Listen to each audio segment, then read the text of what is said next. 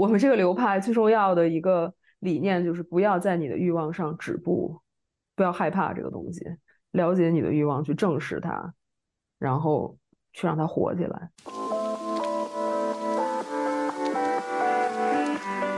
Hello，大家好。Hello，大家好。这里是听说更年期，我是南希，我是思佳。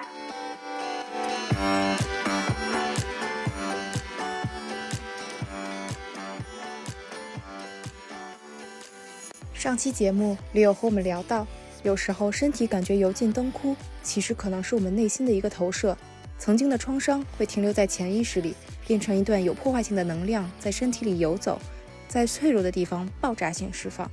而精神分析就是通过不断表达，把这团能量从深入海底的潜意识带到表面，通过可控的方式释放出来。在这期节目中，我们将聊聊在忙碌的生活中如何觉知身体的需求。和那些被忽略的情绪链接。心理咨询师 Leo 曾经也是 DJ，他聊了音乐如何可以帮助我们发现自己的内心，放松身体。当我们在听音乐的时候，到底在听些什么？让我们和 Leo 一起来感受音乐的魅力吧。结尾还附赠他的 Mix 选段哦。那我们知道了这个癔症，知道了我们整个精神世界的面貌以及精神分析它的原理是什么以后，那说回来，说回来，我们跟身体的这个关系。在我们这种生活节奏当中，我们也感受到，像咱们一开始聊到的，好多时候我们其实是忽略自己的身体，忘了自己身体的。那我们怎么能重新跟自己的身体建立连接？可能我们刚才聊了一个是舞蹈，放一个自己喜欢的音乐去跳舞。但除此之外，我们还有哪些方式能觉察到自己的身体？我觉得是通过身体，我们可以探索自己的内心。我觉得在这个路上，你有没有其他的可以跟大家分享的一些事情？我最近就是比较大的一个体会就是。我还是觉得身体上面他的这个需求分成两个部分，一个是跟爱和被照顾有关的，嗯，比如说，那我可能最直观的想到的就是按摩呀，然后 SPA 呀，或者就是让身体感觉到非常放松、非常舒适这样的一种。还有一种就是，我觉得他要去完成他的欲望，嗯，这个对于每个人来讲是不一样的。就比如说，可能对于我来讲，呃，我就是喜欢一些。比较强度的那种运动，比如说 HIT 啊，或者是打拳击啊，甚至有一些攻击性的这种，哪怕我去跳舞、电子音乐，也都是这种比较有，我也不知道怎么形容，有释放感，就是对，不是柔美的那种。但是那可能会有另外一些人，他可能就会喜欢一些比较柔美的，或者是幅度稍微小一点、稍微缓和一点，那个会让他感觉到一种不一样的一种欲望的一种释放。我觉得这两个方面都特别的重要，就是要自己去感受。今天下午刚跟一个精神分析师去聊过，他是一个拉康派的精神分析师，然后他说，我们这个流派最重要的一个理念就是不要在你的欲望上止步，不要害怕这个东西，了解你的欲望，去正视它，然后去让它活起来那种的感觉。嗯，哎，我觉得这块儿说的特别好，是因为。可能这块儿也可以让很多人有很多的问题，尤其是我这让我想到了之前大家经常聊的一个话题，就是说，啊，弗洛伊德的精神分析治不了中国人的病。好多人这么说，我觉得其实他们想说的一个原因，首先是可能精神分析所要的这种安全的环境是我们很难体会到的，这是一部分。还有另外一部分原因，我觉得就是说，看到自己的欲望本身对于我们东亚人不是一件容易的事情，就是我们从小，尤其是女性。对，在咱们的成长环境当中，是被强调要做一个好孩子，要要做一个好女孩。那我们的好，很多程度上是客体化的好，是社会规范的好，而不是强调我们主观主体化，就是我的欲望，我想要什么的好。所以我觉得这块儿其实也是一个可能我们跟自己身体建立连接的时候的一个障碍，或者是一个挑战，甚至是一个契机，就是我们发现。呃，可能因为身体的某一个状态，让我们想干什么，然后我们才认识到了自己的欲望。也可能是身体一个事情，让我们觉得我们产生不了欲望。其实它有一个状态，我觉得其实这好像是一个大门，就是欲望这个词，我觉得很有趣。就是你有没有更多的关于，就是从你看到的人当中，怎么去带着大家去发现自己的欲望，或者是欲望跟身体的连接，怎么去让我们打开开关的这个事情，或者是案例，或者是建议。提到欲望，如果我来想象的话，它有一种被驱动的感觉。嗯，你刚才说的东亚的女性，你想要去认识你的身体的时候，可能有的人就会有点害羞啊，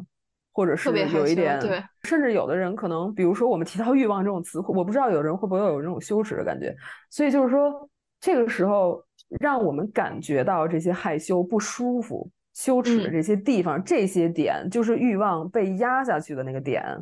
我现在不能说欲望是什么，但是当你感到了这些，你自己排斥自己，或者说你自己怀疑自己，像这些情绪的那个点，就是欲望被压下去的那个点。你先要看到这些点。嗯，然后把这些点上面的那个盖子拿起来之后，再往下去看那些被压下去的东西是什么？是谁曾经把这些东西给你压下去的？你和身体哪个部分？你去摸你的肩膀还是什么地方？还是胸部的时候，你会产生一些什么样的情绪？之前谁跟你说过？你听到谁曾经这样跟你说过？什么样的记忆？什么样的人会让你产生了现在的这种感受？对，嗯，我觉得这是。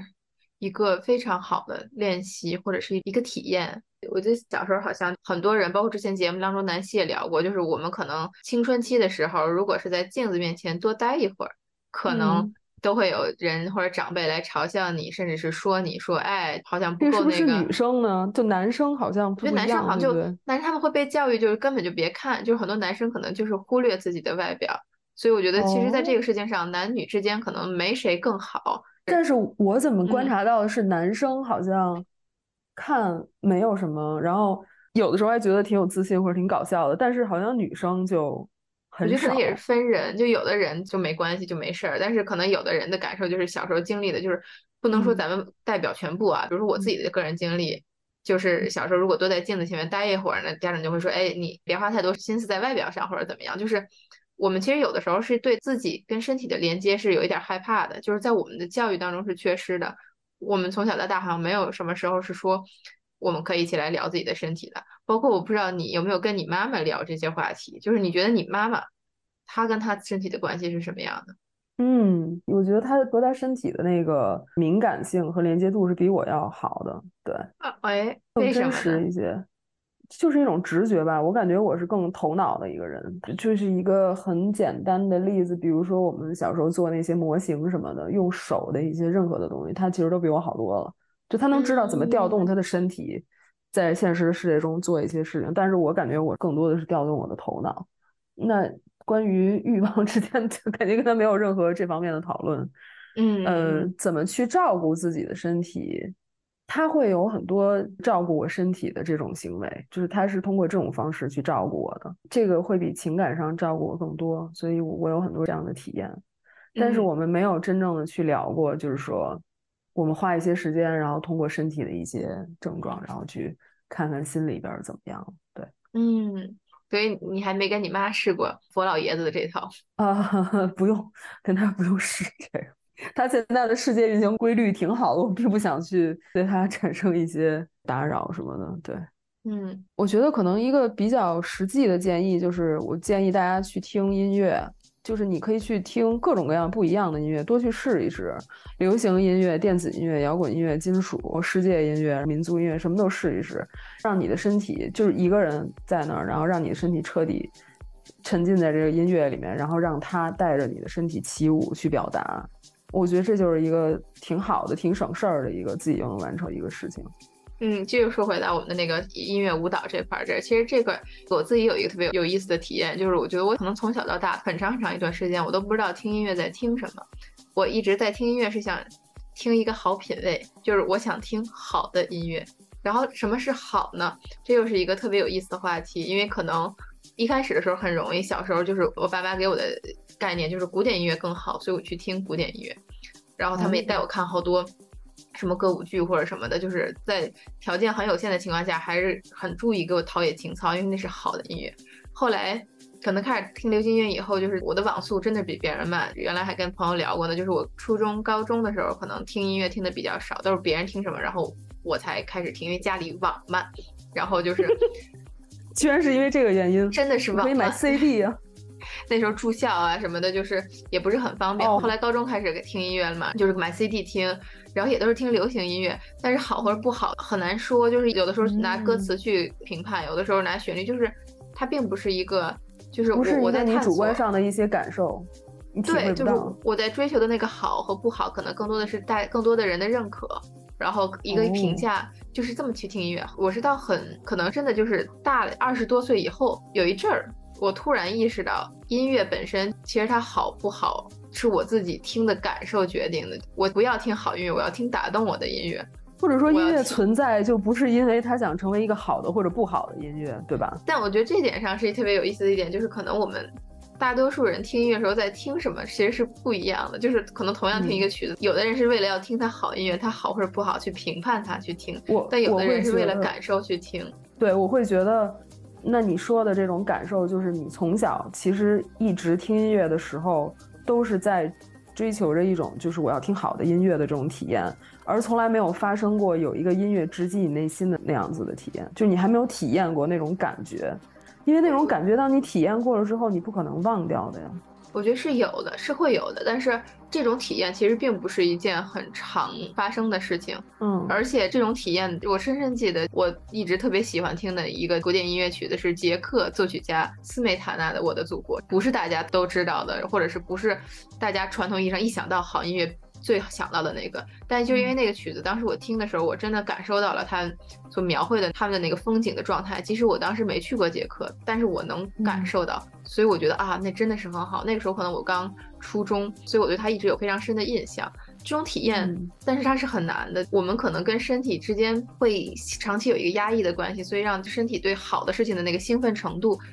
那个值要很高很高，才能让身体兴奋。所以不是每次都能碰见到如此让身体兴奋的状态。所以在这个过程当中，就是很多时候是能让大家打开身体的那个感受器，其实有助于让大家找到直击你心灵的音乐。因为我之前门关太紧了嘛，它肯定就进不来啊。对，我觉得身体上需要动的这个需求，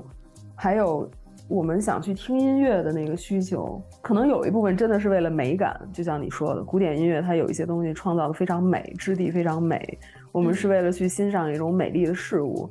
但是音乐对于我来说，它是一个特别 primitive 的东西。我对它是有一个潜意识的一种情感需求，它满足了我的某种情感需求。它这个情绪的张力和我内心的一部分是 matching 的。这其实跟美感都没有关系了，完全是情绪层面的一种东西。我印象特别深刻，第一首打动我的音乐，你肯定想象不到。你猜是谁？你先给个那个风格，或者是年龄段，或者啥的，这有点难猜。就是我大概。六七岁的时候，刚上学的时候，流行音乐，流行音乐啊，嗯。嗯，不太好猜，因为我刚才想猜黑猫警长来着，或者葫芦娃之类的，但是但是但是你说流行音乐，这好像也不是流行音乐，健康歌什么的还是？没有。我第一次印象特别深，我听张信哲的歌，就是听那首《爱如潮水》，我当时听到了之后，浑身就软了，然后我印象特别深刻，当时。我父母都去吃饭了，就我一个人在客厅里面，在电视面前，我就听着这首歌，然后我一直在哭，就是特别，就心中有一种特别特别柔软，然后美好的那个又渴求又得不到的一种感觉，我人生中第一次体验到那种感觉，就是和这首歌，它的音乐就是情绪上面会一直萦绕在我的脑海中，就是有这样的一种感觉，对。而且我觉得挺有意思的是，就是那个时候可能你要六七岁，你也没感受到过谁的爱如潮水，爱如潮水向你推啥的，但你就能感受到音乐本身给你传达的那个情绪，这个是特别，就像你说的那种柔软、温柔那种，哎，这个挺有趣的。对对对对对，欢迎大家，欢迎到时候听友们也给我们留言，就是打动他们的音乐。我觉得这个我可能会想到跟音乐有关，就聊这个话题的时候，但是其实越说越会想到说，哎。真的音乐可以给我们带来的东西，就像你说的，不是经过大脑思考分析出来的东西，而是它非常直接的去回应我们的一个情绪，回应的一个感受，而且也是一种表达。这点上，那可能对于你，因为你是 DJ，所以你习惯了用音乐去表达。那对于我们平时可能大家没有自己的这种混音器或者什么，那我们有没有也可以用音乐来自我表达的这种状态？因为咱们刚才说到了宣泄出来，就把。这个情绪或者创伤通过音乐表达出来，可能也是一种释放。你有没有一些建议？我觉得每一个人应该都会有和某种音乐连接在一起的那种时刻，就是当你和某听某一种音乐的时候，产生了某种的情绪、某种的心情，它给你带来的情感上、情绪上的某一种感受，就是对这个东西更加敏感一些，捕捉到这个东西，这是一个很珍贵的东西。我觉得这是生而为人最美的一点吧，就是这些。没有办法被逻辑计算出来，没有办法为 AI 算出来。说贺柳，我告诉你，什么样的音乐最能打动你？我给你写一个公式，我能写出来。这是生而为人最珍贵的。当然，有可能有一天 AI 也能做到这一点，那真的挺惨的。就是，就是对啊。那我们现在还没有做到 AI 还没有能取代的这一刻，我们某一天听到了一首歌，然后它就能给我们带来某一种感觉，这是多珍贵的一种体验啊！就是就是去感受独特的一个体验，就是就是属于你主体的一个体验。对，它不需要是完美的，不需要是精致的，它就是你这个正常的，或者说你这个独一无二的人跟它产生的电光火石连接的那一刻的一种体验。对，那也是，我们就现在就让大家赶快去找音乐听吧，找或者是你很多年前特别喜欢的那些音乐，或者是就是现在听到的一些音乐，然后记录下这个。对啊，对啊，对啊，跟我们分享一下有什么样的音乐让你体会到了独一无二的时刻，然后这个独一无二的时刻是什么样的？我们很想知道，哈哈。行，音乐这块儿，这是我没想到，就像你刚才说的，其实就是这么简单。音乐真的就是跟我们潜意识沟通也好，或者对我们情绪整个的这个触发发泄，因为音乐会让我们跳舞，就是说那让我们身体最直接的表达。让身体不受控制的去抒发他的情绪，去表达他的东西，所以确实可能听着音乐跳舞就是跟自己身体连接最好的方式，就是小孩要学的那个。但是我们这么多年好像就给忘了。你说的两个点特别对，就是连接和释放，我觉得就是这样两个点，甚至我是觉得更多的可能是一种释放。然后我也觉得音乐它好像就是让我们感觉到连接和特别感动的那个点，是一种潜意识上的一种表达，就是它好像。要不然就是跟我们内心某一部分 match 到了，要不然就是一种潜意识的表达，或者怎么说呢？就是弗洛伊德说过一句特别经典的话，他说 “unconsciousness is structured like language”，就是我们无意识世界是像一门语言一样，它是一个这样子那样子建构起来的一个世界。音乐，如果你仔细去想它的话，它有特别艺术性的一个部分，也就是说，它所有的音色，它的 texture 是什么？它是怎么叠加在一起的？就像一门语言，它的词。出来的声音，出来的你想象出来的画面，出来的你的一些意象，所有东西都是可以被称作 texture 的那个部分。但是，它也有另外一个部分是它的一种随性的一种，就是更抽象的一种表达。我觉得音乐它是一个理性、感性加在一起建构的一个世界，就很像潜意识里面被语言表达这个世界一样。对，它有着自己的逻辑。也有着自己的质地，嗯，但是它又非常的有艺术性，或者说它不是像我们意识层面的这种非常有逻辑、非常遵守社会的某些秩序的那种，它是非常个性化的某一种东西。对，哎哎，对，说到音乐，真的是